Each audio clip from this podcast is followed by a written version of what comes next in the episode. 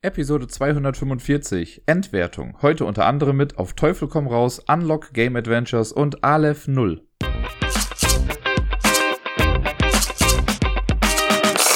Ein letztes Mal in diesem Jahr begrüße ich euch allerherzlichst zur neuesten Episode vom Ablagestapel. Ich bin nach wie vor, wie auch schon vor fünf Jahren, der Dirk und ich nehme euch heute gerne nochmal mit auf die Reise durch die vergangene Woche und ein kleines bisschen später auch nochmal äh, durch eine kleine Reise vielleicht oder einen kleinen Rückblick auf das vergangene Jahr das da so hinter uns liegt. Da ist ja doch schon hier und da einiges passiert. Aber wir fangen ganz traditionsgemäß natürlich an mit den Spielen, die ich letzte Woche gespielt habe. Das waren gar nicht so viele und da sind auch drei Einträge mit dabei, über die ich an sich gar nicht so viel sagen kann. Ihr werdet gleich verstehen, warum und vielleicht könnt ihr euch auch hier und da schon denken, warum. Aber nichtsdestotrotz möchte ich euch äh, das ja auch berichten können. Den Anfang macht ein Spiel, das ich selber noch nicht kannte. Das gibt's schon ein kleines bisschen länger. Ich kann gar nicht genau sagen, wann, äh, wie lange. Aber das Spiel nennt sich Auf Teufel komm raus. Das habe ich bei äh, meinem Job bei Korea Board Games haben wir das mal gespielt und getestet, um mal zu gucken, ob das heute auch noch irgendwie was taugt, das Spiel. Und ich kann schon mal vorweg schicken, ja, tut es. Auf Teufel komm raus ist im Prinzip ein Push Your Luck Beat Spiel super simple Regeln im Prinzip. Wir haben sie doch nur zu zweit gespielt. Man kann das, glaube ich, mit bis zu sechs Leuten spielen, was uns ein bisschen gewundert hat, weil in der Box sind äh, Pöppel für sieben Leute drin. Aber wahrscheinlich geht's auch zu siebt, keine Ahnung. Aber offiziell laut Packung geht's für bis zu sieben Menschen. Und man versucht schnellstmöglich an viel Geld ranzukommen. Das Geld wird hier repräsentiert durch Pokerchips. Die gibt's in verschiedenen Wertigkeiten. Man startet, glaube ich, mit 300 äh, Geldeinheiten, wie auch immer. Und äh, in der Mitte gibt es ein Gameboard. Rundherum läuft eine Leiste. Das jetzt Karma-Leiste zu nennen, wäre wahrscheinlich zu viel. Es geht doch nicht ganz komplett rum, aber es ist eine Art Punkteleiste oder eine Geldleiste im Prinzip. Äh, da stellt man seinen Purple immer dahin auf äh, den Geldbetrag, den man gerade hat. Der ist allerdings jetzt nicht für jeden einzelnen Geldwert genau bestimmt, weil das Geld geht runter bis, ich glaube, bis zu 10 ist die kleinste Einheit und 500 ist die höchste Einheit. Und da jetzt äh, jeden Abschnitt wirklich draufzupacken, wäre ein bisschen viel. Das sind immer so Bereiche. Es gibt ein paar festgelegte, klare Bereiche, also zum Beispiel der Startwert, 200 oder 300, was es war. Das gibt es. 0 bis 50 ist ein Feld. Und dann gibt es sowas wie 300, 400, 500, 750, 1000, 1250. Und ich glaube, das letzte ist dann 1600 oder irgendwie so. Und dazwischen gibt es immer einen Bereich, für den halt alle Werte dazwischen stehen. Das heißt, wenn ich jetzt sowas habe wie 800, dann stelle ich den halt, mein Purple halt auf den Bereich zwischen 750 und 1000. Dann wissen die anderen, also man kann grob abschätzen vielleicht, wie viel jemand hat, aber das Geld ist an sich keine öffentliche Information. Und das ist ein bisschen wichtig, weil man, also was heißt wichtig, aber es macht halt mehr Spaß, wenn man es nicht ganz genau weiß, weil man da noch so ein bisschen Risikofaktor mit hat und man kann nur ein bisschen abschätzen, wie gut jemand gerade ist. Das Spiel endet, das kann ich schon mal direkt vorwegnehmen, das Spiel endet, sobald jemand 1600 Geldeinheiten gesammelt hat äh, oder darüber hinaus. Und wenn das nur eine Person schafft, dann hat die Person ge sofort gewonnen. Sollten es mehrere Personen schaffen, das in einer Runde hinzubekommen, dann gewinnt die Person, die das meiste Geld hat. Wenn dann immer noch unentschieden besteht, keine Ahnung, muss man sich wahrscheinlich bis auf den Tod prügeln. Ich weiß es nicht ganz genau. Stand haben wir jetzt gar nicht in den Regeln nachgeguckt, ist bei uns auch nicht vorgekommen. Es war relativ knapp, also äh, ich bin Zweiter geworden in einem Zwei-Personen-Spiel, also letzter, äh, und hatte irgendwie 1550, also ich war auch knapp vor dieser 1600er Grenze, aber mein Mitspieler hat es äh, noch weit darüber geschafft. Ich glaube, bei 1800 irgendwas war er dann. Das heißt, äh, ich hätte mich schon sehr ins Zeug legen müssen, um das noch irgendwie aufzuholen. Jetzt wisst ihr schon die Endbedingungen. Was macht man jetzt in dem Spiel? Wir haben in der Mitte des Boards, also rundherum haben wir diese Leiste, und in der Mitte haben wir einen Kohlekessel im Prinzip. Und da sind äh, runde Holzscheiben drin, die man zu Beginn des Spiels alle verdeckt in die Mitte legt und einmal mischt. Und auf den Rückseiten davon, oder auf den Vorderseiten, je nachdem, wie man es betrachtet, sind auch Werte drauf. Da sind äh, verschiedenste, also es geht, ich glaube, zweimal gibt's die 100, die 75, 50, dann gibt's die 35, 25, 10 und die 5, glaube ich, auch noch oder so. Äh, und dann gibt es neunmal einen Teufel da drauf. Und wir mischen das also alles durch und es beginnt immer zuerst mit einer Beat-Runde, kann man sagen. Jeder legt geheim fest, man nimmt dann seine Pokerchips und nimmt in die Hand einen Betrag den man sich quasi selbst aussuchen kann. Das heißt, ich sage es mal als Beispiel, ich nehme jetzt 50 in die Mitte und du nimmst 100 oder so in die Mitte. So, dann deckt man das alles auf und legt das erstmal quasi so vor sich hin, um zu zeigen, okay, das ist mein Einsatz diese Runde. Und dann beginnt jemand und deckt aus der Mitte äh, nacheinander immer Kohlestücke auf. Also das sollen Kohlestücke repräsentieren, die dann in diesem Kohlekessel sind. Und man deckt immer nacheinander eins auf. Und da sind halt die Geldwerte drunter. Und im Prinzip möchte man einfach nur versuchen, seinen eingesetzten Betrag durch Kohlestücke zu erreichen. Wenn ich also 50 biete, möchte ich sagen, okay, ich decke insgesamt Kohlestücke im Wert von 50 auf. Ich decke auf. Jetzt kann es natürlich sein, geil, direkt der erste, den ich aufdecke, ist eine 50. Cool. Ich könnte theoretisch weitermachen, ich kann aber auch sagen, ich höre auf. Warum, warum es sinnvoll ist, weiterzumachen, komme ich gleich nochmal zu. Aber ich kann dann sagen, cool, ich höre auf. Dann ist die nächste Person dran und die muss jetzt auch aufdecken. Man muss immer mindestens eins aufdecken. Und dann deckst du auf, deckst du auf. Vielleicht schafft die Person das auch, jetzt auf 100 oder sogar mehr vielleicht zu kommen. Und dann endet die Runde jetzt im Zwei-Personen-Spiel. Wenn wir mehrere wären, würden natürlich noch mehr Leute das alles aufdecken. Im sage ich mal, schönsten Fall ist es so, okay, beide haben es irgendwie geschafft. Wenn man seine eigene Wette, ne, seinen eigenen Einsatz erreicht hat, ist cool, weil dann kriegt man quasi diesen Einsatz, also man behält seinen Einsatz und kriegt das, was man eingesetzt hat, nochmal aus der Bank zurück. Wenn ich also 50 einsetze und ich habe es geschafft, 50 zu erreichen, dann kriege ich aus der Bank nochmal 50 und behalte meine 50 auch. Äh, bei der anderen Person ganz genauso, ne, wenn, die's, wenn die 100 eingesetzt hat und sie hat 100 geschafft, dann kriegt sie äh, ihren Einsatz zurück und nochmal 100 aus der Bank. Das Coole ist aber an dem Spiel, es kann theoretisch auch sein, angenommen, ich habe mit meinen 50 verkackt. Verkacken ist nämlich wie folgt, wenn ich einen Teufel aufdecke, dann ist alles, was ich bis dahin habe, verloren. Ne, es kann sein, dass ich irgendwie ein paar aufdecke, so wie eine 5 und eine 10 und noch eine 10 und noch mal eine 5 oder so. Und dann kommt ein Teufel, ja, alles für ein Popo. Und äh, dann habe ich es halt nicht geschafft. Dann bin ich auch sofort raus. Dadurch, dass aber die andere Person es vielleicht trotzdem schafft, so viel rauszuziehen, wie ich eingesetzt habe, kriege ich meine, meinen Einsatz trotzdem, weil ich sage damit nicht, ich ziehe so viel heraus, sondern irgendjemand wird es schaffen, so viel, wie ich eingesetzt habe, aus dem Kohlekessel rauszuziehen. Das ist ziemlich clever gemacht, wie ich finde, weil man fiebert halt trotzdem bei den anderen mit, dass die es noch schaffen, wenn man es selber nicht geschafft hat. Ne, also jetzt auch in dem Fall, wenn ich jetzt, wenn ich es nicht geschafft habe, aber mein Gegenüber schafft es dann, dann kriege ich trotzdem auch die 50 zurück und die 50 aus der Mitte. Also sehr cool. Es kann natürlich auch sein, dass beide Personen es nicht schaffen, dann verliert man seinen Einsatz. Ne? Wenn die eigene Wette nicht geschafft wurde von irgendwem, dann verliert man seinen kompletten Einsatz und er ist dann raus. Und es gibt noch, äh, wenn alle einmal dran gewesen sind, gibt's, also wird halt zum einen geguckt, okay, wer hat seine Wette erreicht und es gibt noch äh, ein paar Bonuszahlungen im Prinzip. Ich weiß gar nicht mehr, ob ich sie alle noch zusammenbekomme, aber es ist auf jeden Fall so, die Person, die die höchste Wette hat, also angenommen, jetzt in meinem Beispiel, ne, ich habe 50 gewettet und du hast 100 gewettet und es wurde auch geschafft mit der 100, dann bekommst du sogar den doppelten Gewinn zurück. Kriegst nicht nur einfach einfach aus der Bank das ausgezahlt, sondern doppelt. Ähm, als Bonus dafür, dass du so mutig quasi warst. Und dann gibt es noch die Person, die äh, ich glaube, insgesamt den höchsten Wert rausgezogen hat, kriegt nochmal einfach 50 extra. Und die Person, die die meisten Kohlestücke, also individuelle Kohlestücke rausgeholt hat, kriegt auch nochmal 50 extra. Weil viel, viel aufdecken heißt ja auch, man hat immer mehr, äh, also immer größere Chancen, einen Teufel zu ziehen. Das möchte ich damit sagen. Die ganzen gezogenen Stücke, nachdem man das alles mit dem Geld dann gemacht hat, alles, was gezogen wurde, diese Runde kommt erstmal zur Seite und man spielt weiter mit dem, was in der Mitte ist. Das heißt, man kann sich irgendwann auch so ein bisschen ausrechnen, so, okay, wir haben jetzt schon drei Runden gespielt und es ist immer noch keine 100 aufgedeckt worden. Also wird irgendwo da drin, werden noch diese 200er Stücke drin sein. Vielleicht gehe ich da ein bisschen höher und man weiß, es sind neun Teufel drin. Wenn jetzt schon vier oder fünf Teufel draußen sind, ist auch die Wahrscheinlichkeit geringer, dass ich davon noch mal einen aufdecke. Also, das ist ganz cool. Man weiß, man hat immer so ungefähre Informationen aber halt nicht so hundertprozentig. Also beziehungsweise man kann schon hundertprozentig sagen eigentlich, was dann drin ist, aber die Kohlestücke, die rausgelegt werden, werden auch umgedreht. Also man darf nicht die ganze Zeit nachzählen, was jetzt noch drin ist. Man braucht so ein ungefähres Gefühl dafür. Wenn man dann das Geld bekommen hat und so, dann ähm, justiert man seinen Pöppel auf die richtige Stelle in der Leiste rundherum, damit man grob weiß, wie viel die einzelnen Leute haben. Und da gibt's dann nochmal auch einen kleinen äh, ja, Bonus für die, die hinten liegen. Da gibt's, äh, das heißt, glaube ich, auch dann der Pakt mit dem Teufel in dem Spiel.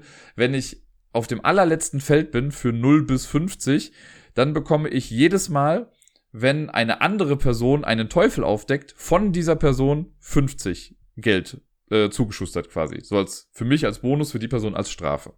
Das ist für jede Person, die auf dem letzten Feld drauf ist. Es kann aber auch sein, dass wir, dass keiner auf diesem letzten Feld ist, aber trotzdem, vielleicht kriege ich gerade mit 100 irgendwie hinten rum, während jemand anders schon bei 600, 700 ist oder so. Wenn eine Person alleine auf dem letzten, hintersten Feld steht von allen Teilnehmenden, dann kriegt diese Person auch diesen Pakt mit dem Teufel und kriegt von allen, die äh, den Teufel aufdecken, halt dann immer 50. Das ist ein ganz netter Catch-up-Mechanism. Ich war mir nicht sicher, ob das wirklich so zu Buche schlägt, wenn man jetzt wirklich mit vielen spielt und so mal komplett abgeschlagen ist, ob das irgendwas noch ändert. Aber man kommt auf jeden Fall irgendwie an Geld ran. Das ist schon ganz okay. Ja, und das Ganze macht man dann eine ganze Weile und irgendwann kann es sein, also das Board in der Mitte ist so aufgeteilt, dass wir halt diesen äh, Kupferkessel insgesamt haben und in der Mitte ist so ein runder Kreis, ich weiß, Kreise sind meistens rund, aber so ein roter Kreis, das ist der, die Glutstelle oder so heißt das, glaube ich. Und wenn man eine neue Runde beginnt und alle jetzt noch in der Mitte befindlichen Kohlestücke passen genau in diesen Kohlekreis rein, also in diesen Glutkreis rein, dann füllt man wieder auf. Wenn da noch zu viele sind, dass noch hier und da welche über den Rand gucken, dann spielt man mit denen einfach weiter, aber wenn äh, da quasi noch so ein bisschen Luft am Rand ist und so, dann nimmt man alle aus der, also vom Rand wieder, mischt die nochmal neu durch und packt die wieder in die Mitte, sodass wieder aufgefüllt wird. Das klappt soweit ganz gut und es war, ja, es hat einfach Spaß gemacht. Also ich kannte es echt noch nicht. Ich bin ja ein großer Freund von Push Your Luck Spielen. Ich bin in der Regel halt auch nicht so gut darin, weil ich, glaube ich, zu risikobereit bin, was das angeht. Und auch hier, ein paar Mal habe ich halt Wetten gemacht, wo ich dachte, pff, gut, das werde ich nicht schaffen. Wenn das dann funktioniert, ist es mega cool. Dann kriegst du halt irgendwie im besten Fall, ich habe, glaube ich, einmal 200 oder so geboten und es geschafft. Ja, dann kriegst du halt 400 wieder. Das ist halt schon ganz cool und wirft dich sehr weit nach vorne. Wenn du es aber nicht schaffst, dann verlierst du halt 200. Das ist eine Differenz von insgesamt 600, die man dann da quasi mit äh, abdeckt mit dieser Spanne. Cool. Zu zweit hat schon Spaß gemacht. Ich würde es, glaube ich, echt gerne nochmal mit mehr Leuten spielen, weil wie gesagt, man fiebert ja auch bei den anderen irgendwie mit und das habe ich ja anfangs auch gesagt, es kann ja manchmal sinnvoll sein, trotzdem auch weiterzumachen, obwohl ich mein, meine Wette schon erreicht habe oder sie generell schon erreicht ist. Aber es kann ja sein, dass ich den Bonus haben will für die meisten aufgedeckten Kohlestücke oder für den größten Gesamtbetrag oder so. Ne, wenn ich jetzt irgendwie eins aufdecke und das ist schon mein Wert, 50 oder so, und äh, du hast jetzt irgendwie drei aufgedeckt, um auf deine 100 zu kommen, vielleicht mache ich dann trotzdem noch weiter und möchte vielleicht einfach nur noch drei weitere aufdecken, ganz egal, was der Wert ist, damit ich den Bonus bekommen für die meisten Kohlestücke. Und das sind, das sind so mehrere Push-Your-Luck-Sachen, ne? Also erstmal push, das Luck pushen mit der, mit der Wette, dann bei den anderen auch mitfeuern, aber dann auch bei sich selbst noch gucken, so, okay, äh, vielleicht gehe ich noch einen, damit ich den Bonus habe. Oder selbst wenn ich, wenn ich anfange und ich bin schon weit drüber, vielleicht mache ich noch einen, weil ich kann mir in etwa ausrechnen, was jetzt noch alles drin ist, nachdem ich fertig bin. Und das ist ganz cool. Und das alles in kürzester Zeit, dadurch, dass alle irgendwie gleichzeitig diesen Wetteinsatz machen oder diese, ne, dieses Geld bieten am Anfang und das Aufdecken an sich, also man muss dafür ja nicht viel können. Man muss halt ein bisschen zusammenrechnen und das war's dann schon in dem Spiel. Also es ist, hat mir sehr gut gefallen und äh, da habe ich echt überlegt, ob ich mir das nicht selber noch irgendwie zulege für halt mal so einen netten, lockeren Spieleabend. Über das nächste Spiel und auch über die beiden danach kann ich gar nicht so viel erzählen, auch eigentlich so gesehen gar nicht viel Neues erzählen, denn hier handelt es sich jetzt zum Beispiel um Unlock Game Adventures. Unlock ist ja ein System, was ich dieses Jahr sehr häufig gespielt habe. Ich habe mal geguckt, ich glaube insgesamt neun Fälle von Unlock haben wir irgendwie gespielt. Und ich mag das System ja total gerne. Äh, und ich hatte es ja letzte Woche lustigerweise auf meinem Wunschzettel drauf, die Unlock Game Edition oder Game Adventures. Die haben ja das Unlock-System genommen und haben das auf drei Brettspiele gepackt, auf Zug um Zug, Mysterium und, was ja mein super Highlight war, auf Pandemie, was ja mein All-Time-Favorite Game ist. Und ja, Sarai hat, äh, war am Wochenende da, äh, was am Wochenende, war in der Woche da und wir haben schon mal unsere kleine Vorab-Weihnachtsfeier gemacht. Äh, und sie hat das einfach für uns geholt. Und wir haben an einem Abend einfach alle drei Fälle dann durchgespielt. Wir haben mit Pandemie angefangen, dann Zug um Zug und dann Mysterium. Streng genommen ist die Reihenfolge eine andere, weil, also zumindest was die Schwierigkeit der Fälle angeht. Zug um Zug soll der einfachste sein, dann Mysterium und dann Pandemie. Ähm, aber ich wollte direkt mit dem Pandemiefall anfangen und den haben wir dann auch gemacht. Ich werde jetzt nicht auf die Inhalte eingehen, ähm, so an sich, aber so eine Sache, die ich vorab sagen kann, die Box ist genial. Also die, hat, die war richtig cool und sei es nur für diesen Pandemiefall. Ich weiß, da bin ich sehr, sehr biased und nehmt das mit einem Grain of Salt natürlich mit da irgendwie mit rein, dass Pandemie ohnehin bei mir ja schon Verzückung Deluxe auslöst. Aber ich finde, dass die Gedankengänge und die ganze Story in diesem Fall und was sie so, ja, sich überlegt haben, um dieses Pandemiegefühl zu übertragen, das ist grandios. Das ist richtig gut gewesen. Das hat so viel Spaß gemacht. Also ich habe mich wirklich gefühlt wie so ein, ja, ich hab, es war wie Weihnachten für mich. Es war einfach richtig schön und wir sind auch richtig gut durchgekommen. Also ich fand jetzt, der hat schon irgendwie auch ein paar äh, coole Rätsel drin gehabt auf jeden Fall. Aber ich fand es jetzt gar nicht so ultra schwierig dafür, dass es von den dreien der schwierigste sein soll. Wir waren allerdings da halt auch noch recht frisch. Also ne, wir hatten noch, das war halt das erste, was wir angefangen haben, das erste, was wir überhaupt gespielt haben an dem Tag oder an dem Abend. Ähm, deswegen ist uns das, glaube ich, alles ein bisschen einfacher gefallen. Aber ich finde so generell dieses Pandemie-Gefühl, wird super gut übertragen. Also das ist so ein richtig gelungenes Mashup von zwei Spielsystemen und es hat einfach nur Spaß gemacht. Also den, allein dafür lohnt sich diese Box total. Bei den anderen beiden Fällen, ähm, da waren wir einfach, also wir haben, bei beiden haben wir einfach ein bisschen Murks gebaut. Bei Zug um Zug war es so, das soll der einfachste Fall sein. Da hingen wir echt sehr lange an einer Stelle dran und haben eine Sache einfach nicht gemacht. Also da gab es einen, einen wie soll ich sagen, eine Mechanik, die man an einer Stelle hätte nutzen müssen, auf die wir gar nicht erstmal so gekommen sind und dann durch Zufall das fast schon so ein bisschen vielleicht eher äh, rausgefunden haben. Danach ging es dann auch ganz gut und wir haben den auch gelöst, aber da haben wir uns einfach dumm angestellt. So, das war, das war blöd von uns. Äh, hat uns halt ein bisschen Zeit gekostet. Ich glaube, sonst wären wir da, weiß nicht, in einer halben, dreiviertel Stunde höchstens irgendwie durch gewesen. Trotzdem war der Fall ganz cool. Ich meine, Zug um Zug jetzt dann in so ein Spiel reinzubringen, es ist halt, also es wirkt so ein bisschen wie so ein Murder-Mystery-Ding, sage ich mal. Es passiert halt was in einem Zug und da muss man halt was rausbekommen. Ähm, und das haben sie aber ganz nett gemacht. Also ist auch ganz cool und es bringt auch Elemente von Zug um Zug mit. Äh, also man findet auf jeden man findet sich wieder in der Spielwelt von Zug um Zug, würde ich mal sagen. Also es hat auch Spaß gemacht. Und der dritte Fall, Mysterium, da war unsere erste große Verwunderung, warum haben die die Karten, äh, die, die Ecken der Karten nicht abgerundet, wie sonst immer bei Unlock. Das war ein bisschen blöd. Wir dachten, vielleicht hat das noch voll den spielerischen äh, Einfluss oder sowas. Ich kann schon mal spoilen, nein. Es war halt so ein bisschen komisch. Und ansonsten ist da halt, ja, wir fahren in ein Herrenhaus und da passieren Dinge. So, mehr möchte ich gar nicht als großartig spoilen. Äh, und auch da ist es ganz cool, weil die mit einer Hauptmechanik, die in Mysterium zu finden ist, halt hier auch agieren. Und das ist auch cool und süß irgendwie umgesetzt gewesen. Wir hatten auch nur da ein Problem und das ist, würde ich mal fast sagen, mein einziger richtiger großer Kritikpunkt irgendwie an dieser Box gewesen oder an diesem Fall dann noch irgendwie, weil wir hingen sehr lange an einem Rätsel und wir waren uns wir waren uns zu 100% sicher, dass wir es aber richtig haben eigentlich. Wir haben danach noch dann tausend Sachen ausprobiert, ne, in verschiedensten Reihenfolgen und was weiß ich nicht alles. Und es hat einfach nicht hingehauen. Und wir haben Sachen durchgeguckt, geguckt, ob wir irgendwas vielleicht vergessen hatten hier und da. Und dann hat sich im Endeffekt einfach rausgestellt, okay, die Farbe, also es ging in dem Fall um etwas mit einer Farbe, die war halt einfach nicht gut dargestellt. Also man hat da drauf geguckt und du hast gesagt, ich nehme jetzt mal ein Beispiel, ähm, sagen wir, es gibt, du hast drei Knöpfe, auf die du drücken musst und du hast grün, blau und türkis oder so. So, und dann guckst du auf eine Karte und bist dir zu 100% sicher, das ist blau. So, und dann drückst du auf den blauen Knopf und nichts passiert, nichts passiert. Und irgendwann aus Verzweiflung sagst du halt so, ja, okay, ich probiere halt mal Türkis, so, und dann ist es Türkis. Aber das war auf dieser Karte, also das sind jetzt nicht die Farben aus diesem Beispiel, also aus dem eigentlichen Spiel, aber vielleicht versteht ihr, was ich ein bisschen damit meine. Die hätten da, finde ich, in dem Fall die Farbe schon ein bisschen deutlicher machen können. Weil uns hat das halt echt viel Zeit gekostet dann irgendwie.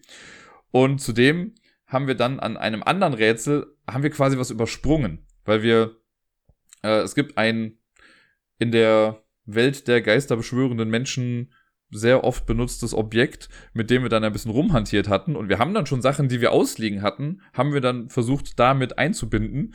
Und das hat auch dann zu einem Erfolg geführt. Aber im Endeffekt haben wir dann gesehen, okay, wir haben irgendwie gefühlt 15 Karten übersprungen bis dahin, äh, weil wir eigentlich erst noch andere Sachen dazwischen hätten haben können. Das war so ein bisschen schade, dass das möglich war, dass man so diese Abkürzung nehmen konnte. Zugegeben, es war so ein bisschen Trial and Error, was wir dann gemacht hatten. Man ist später, also wir haben dann gesehen, wenn man den Dienstweg gegangen wäre, dann hätte man auch diese Hinweise dann irgendwie bis dahin dann auch bekommen, um dann das Richtige im Endeffekt auch reinzuschreiben. Aber trotzdem war es ja irgendwie möglich. Äh, und auch das hat uns dann so ein bisschen Zeit und Verwirrung gekostet. Aber trotzdem, das Gesamtpaket dieses Falls hat auch einfach echt viel Spaß gemacht. Also, so die Reihenfolge ist für mich auch in der Tat die, wie sie in der Box sind. Also zuerst Zug um Zug, dann Mysterium und dann kommt lange nichts und dann kommt auf jeden Fall ganz oben an der Spitze des Olymps der, der Pandemiefall, der ja, alles mit sich bringt, was man davon erwartet im Prinzip. Also, ja, wie ihr es vielleicht mitbekommen habt, ich bin großer Freund von äh, dieser Box. Ich wünsche mir gerade so ein Blitzdings von äh, Man in Black, um die Box einfach nochmal spielen zu können. Oder zumindest im Pandemiefall, weil der war ganz, ganz großes Kino. Beim nächsten Spiel verhält es sich ähnlich wie zu Unlock, denn es ist ein Exit-Fall gewesen. Wir haben auf der Arbeit auch so ein Weihnachtswichteln gemacht, Secret Santa, und da habe ich von einer Kollegin äh, von Exit das Tor zwischen den Welten geschenkt bekommen. Wir waren da, also wir haben immer so eine Wunschliste und ich dachte mir, also die Leute wissen ja, dass ich gerne was spiele, aber wenn man da nicht so drin ist, also selbst Leute, die ich kenne, schenken mir selten Spiele, weil sie mir denken, okay, das habe ich sowieso schon. Und ich habe es in dem Fall einfach so gemacht, ich habe vier Exit-Fälle aufgeschrieben, die ich noch nicht gespielt habe und gesagt, wenn jemand gar keine Ahnung hat, holt einfach was davon. Ich bin damit happy. Und dann habe ich äh, ja das Tor zwischen den Welten bekommen und das haben wir dann, nachdem wir dann die ganzen Unlock-Dinger durchgemacht hatten, haben wir dann auch noch den Exit-Fall gespielt. Und, oder haben wir den am nächsten Tag? Ich weiß gar nicht mehr. Wir haben ihn aber auf jeden Fall gespielt. Ich glaube, wir haben am nächsten Tag gespielt, nicht mehr dann nach den Unlock-Dingern.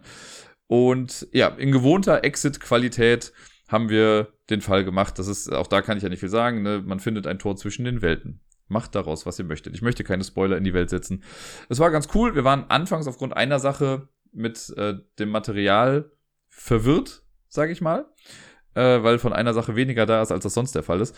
Ansonsten ist wirklich alles äh, quasi ganz normal. Man hat halt coole Rätsel und ich muss nur sagen, also das hat halt Spaß gemacht und wir waren noch echt ganz gut, weil es war ein fortgeschrittener Fall und wir haben es in, ich glaube, 59 Minuten haben wir es dann geschafft, ohne auch nur einen Tipp zu brauchen.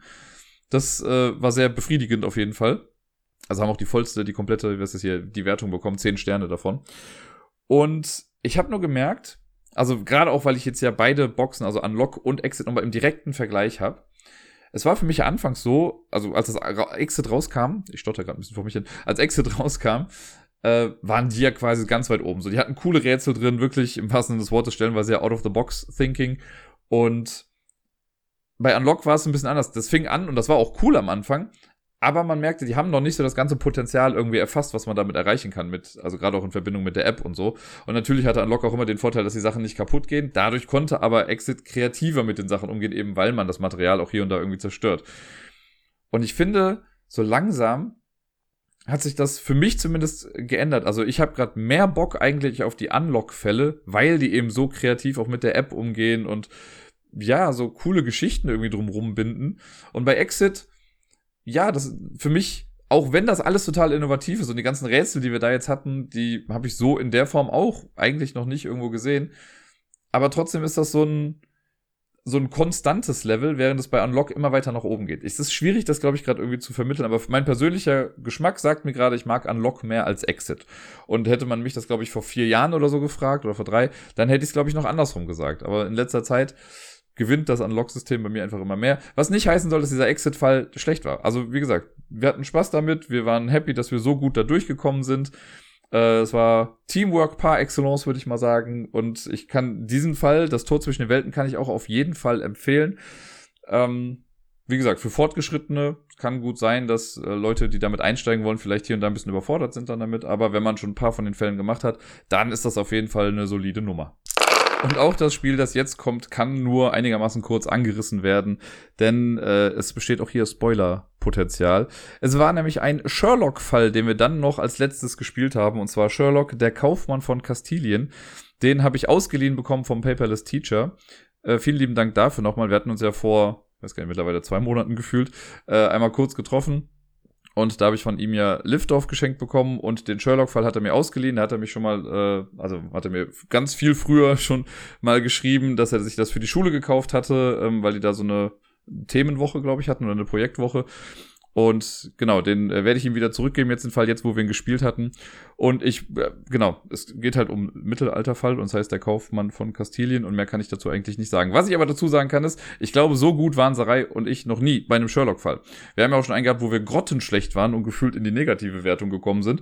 Und hier haben wir es in der Tat geschafft, alle Fragen am Ende richtig zu beantworten.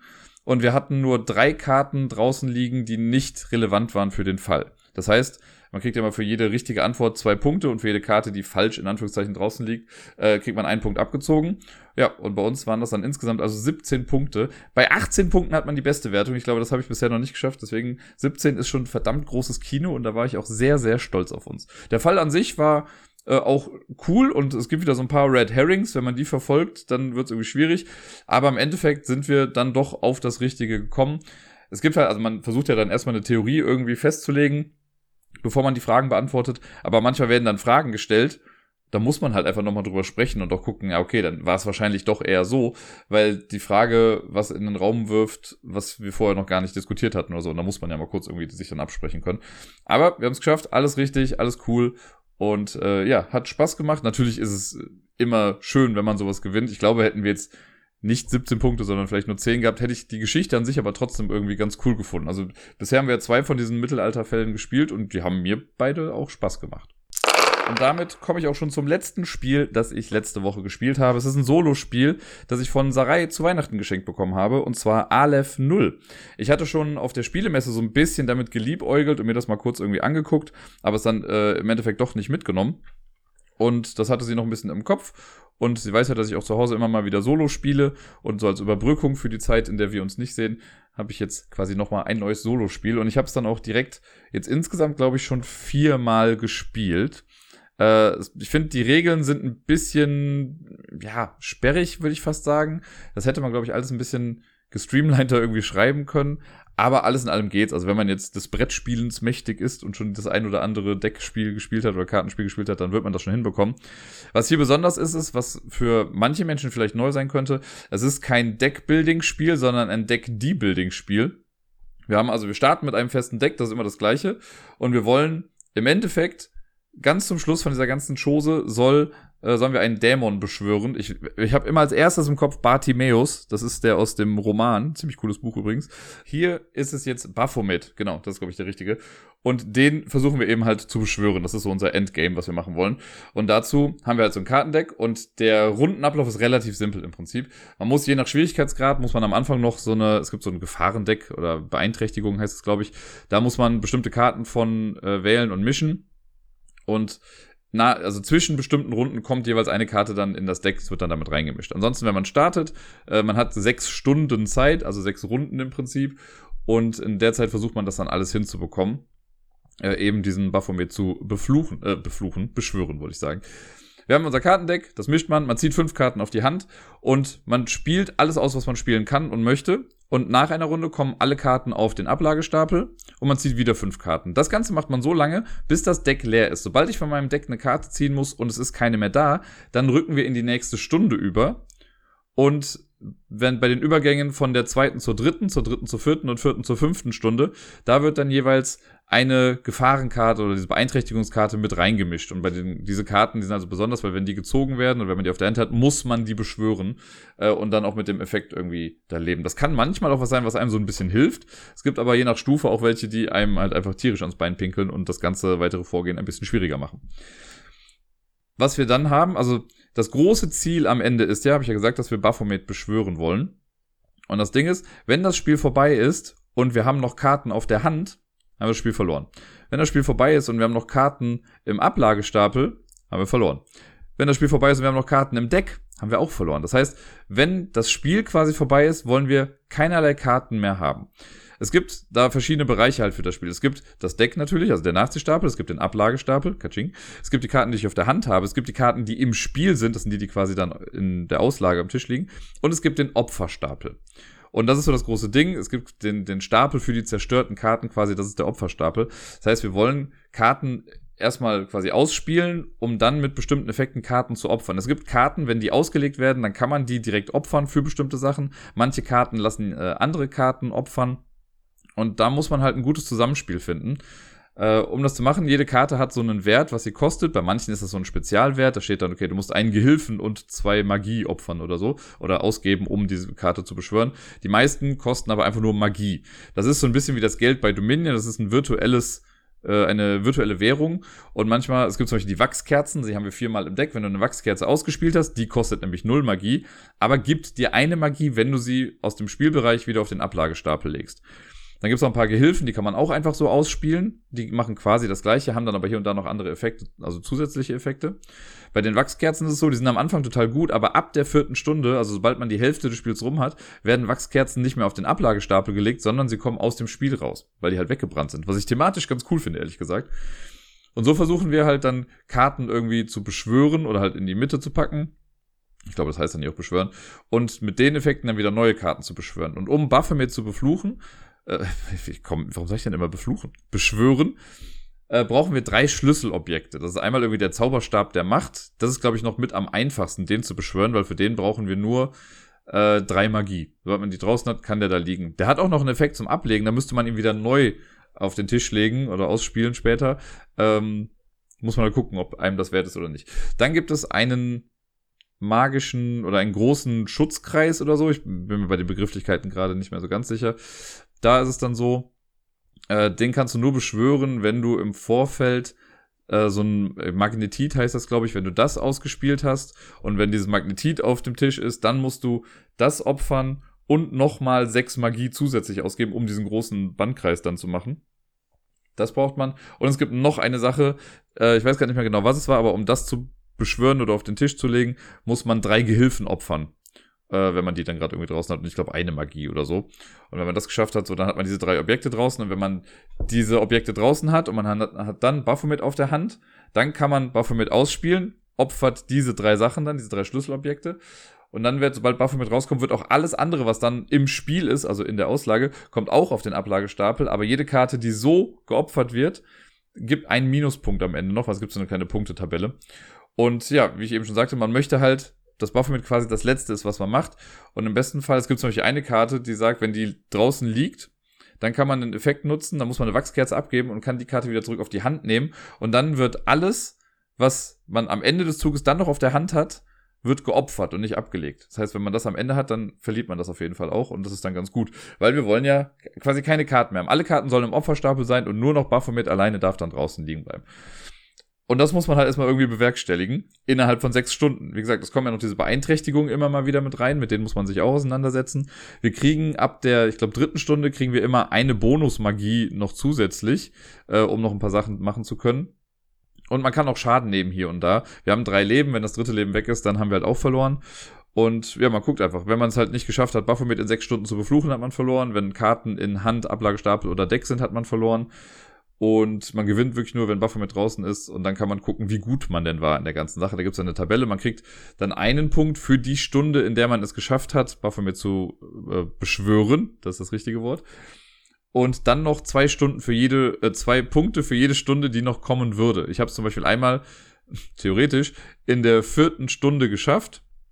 Das heißt, einen Punkt dafür. Dann habe ich halt noch die fünfte und die sechste quasi übrig gehabt. Dafür gibt es jeweils zwei, waren also fünf Punkte insgesamt. Dann kriegt man noch einen Punkt für jedes Leben, das man noch hat. Und kriegt dann Punkte abgezogen für jede Karte, die am Ende halt durch Baphomets Beschwörung noch irgendwie rausgekommen ist. Und dann kann man auf einer kleinen Tabelle dann gucken, wie viele Punkte das dann eigentlich sind. Und äh, kann sich dann damit ein bisschen vergleichen. Es gibt fünf verschiedene Stufen, wie man das spielen kann, weil diese Beeinträchtigungskarten, die gibt es in drei verschiedenen Leveln. Und wenn ich jetzt auf dem einfachsten Level spiele, dann nehme ich nur Karten aus äh, Beeinträchtigungslevel 1 und 2. Wenn ich jetzt das Schwierigste mache, dann nehme ich irgendwie nur die Dreierkarten oder nur 2 und 3 und das wird daraus dann irgendwie ein bisschen gemischt. Da kann man so den Schwierigkeitsgrad ein kleines bisschen irgendwie anpassen. Und ja, ich habe so eine Runde gebraucht, um irgendwie reinzukommen und danach ging es dann ganz gut. Also wir sind ja jetzt Deck-Debuilding-Spiele nicht fremd. Ich habe ja mit Shake-Up ist ja quasi auch so ein Ding und Feiner Sand war ja auch so ein Deck-Debuilding-Spiel. Das macht mir an sich auch irgendwie alles ganz Spaß. Ist, glaube ich, wie ich finde, gar nicht so ein super populäres Genre oder so ein Subgenre vom Deckbuilding. Ähm, ich habe neulich erst gehört, ich glaube, bei den Bretagogen war es, da meinte auch jemand, dass er das nicht so gerne hat. Ich finde das eigentlich ganz nett, mal so Sachen auszudünnen und so ein bisschen Prozessoptimierung quasi zu betreiben. Hier bei dem Spiel, bei Aleph 0, ist es relativ wichtig, in welcher Reihenfolge man Sachen macht. Weil, und ich habe eine Sache nämlich jetzt festgestellt in meinem letzten Spiel gestern Abend, dass ich eine Karte auch falsch verstanden hatte. Es gibt nämlich ja diesen großen Bannkreis, von dem ich ja eben gesprochen habe, den man ja durch ein paar Umwege dann irgendwann beschwören kann. Und sein Effekt ist, sobald der Bannkreis im Spiel ist, werden alle Karten, die normalerweise abgeworfen oder aus dem Spiel abgelegt werden, die werden geopfert. Was einem ja gut helfen kann eigentlich, ne, die ganzen Karten loszuwerden. Ich dachte aber nur, es bezieht sich immer nur auf die Runde an sich. Also wenn ich jetzt spiele, ich habe fünf Karten auf der Hand und irgendein Effekt sagt, wirf eine Karte ab, so dann lege ich die dahin. Aber man muss ja zu äh, am Ende eines eines Durchgangs, wenn ich nichts mehr machen kann, lege ich ja alle Handkarten, die ich noch habe, eigentlich auf den Ablagestapel. Die werden auch geopfert. Deshalb war mir nicht ganz klar. Es gibt zum Glück so ein FAQ. Also man hat, man merkt ein bisschen, finde ich, wenn man die Box aufmacht. Das ist alles cool produziert, gar keine Frage. Aber die hatten einfach noch irgendwie ein ein Sheet übrig mit ein paar Karten irgendwie, wo sie irgendwas draufpacken mussten. Da sind irgendwie Karten bei Werbung für Lux Aeterna, nochmal eine zusätzliche Baphomet-Karte, wo kein Text drauf ist, dann eine Promokarte für Lux Aeterna, auch eine Promokarte für äh, hier Aleph 0 irgendwie, die dann von Lux Aeterna irgendwie ähm, inspiriert wurde. Da gibt es 14 FAQ-Karten, die dabei sind und was weiß ich nicht alles. Also Sachen, die man sonst vielleicht nicht gebraucht hätte. So, es hätte mit dem Standard-Deck jetzt auch gereicht. Was ganz nett gemacht ist, wie ich finde, es gibt diesen runden Tracker im Prinzip. Das ist das Grimoire. Äh, und das sind einfach, das ist ein Kartendeck und das schlägt man halt so nach und nach auf wie ein Buch, also immer von dem einen Stapel dann auf den Ablagestapel dafür und das wirkt halt wie Buchseiten. Ist auch sehr cool gemacht mit der Schrift und so ein Zitate sind da auch drin. Das wirkt alles wirklich sehr stimmig. Was das Ganze aber noch ein bisschen over the top quasi erhebt, ist dieses kleine Holzständerlein, was man dafür hat. Das ist im Prinzip einfach nur eine Ablage, aber wenn man das Deck dann da drauflegt, dann wirkt es halt wirklich wie ein Buch, weil du das halt so dann aufsteckst. Das ist unnötig, aber verdammt cool. Also es macht wirklich Spaß, irgendwie das so da stehen zu haben. Es wirkt wie ein kleiner Altar, den man dann da hat. Also ich, äh, wie gesagt, ich dachte eigentlich, ich hätte es nach dem zweiten oder dritten Mal schon geschafft, aber da ich jetzt weiß, dass ich diesen Schutzkreis irgendwie falsch gespielt habe, zählt das natürlich alles nicht und ich muss mich nochmal ransetzen und das Ganze versuchen. Und ich sag euch was, ich habe da richtig Bock zu, weil das ist sehr cool und es macht mir auf jeden Fall viel Spaß und für ein Solo-Spiel, das braucht, also steht glaube ich drauf 20 Minuten oder so, ich habe es jetzt immer in 10 bis 15 Minuten, glaube ich, geschafft. Ähm, ja, macht mir Spaß, finde ich cool. Und wenn ich ein bisschen Glück habe, bekomme ich bald sogar noch die Promokarte mit dem Drei-Penis-Baum.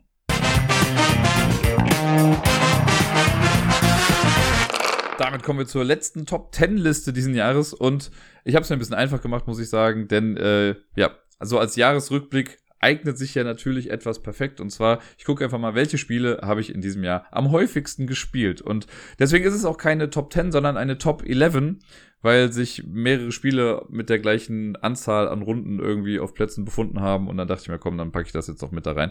Also es sind elf Spiele insgesamt, die ich jetzt gleich aufzählen werde. Das sind die, die ich am häufigsten gespielt habe.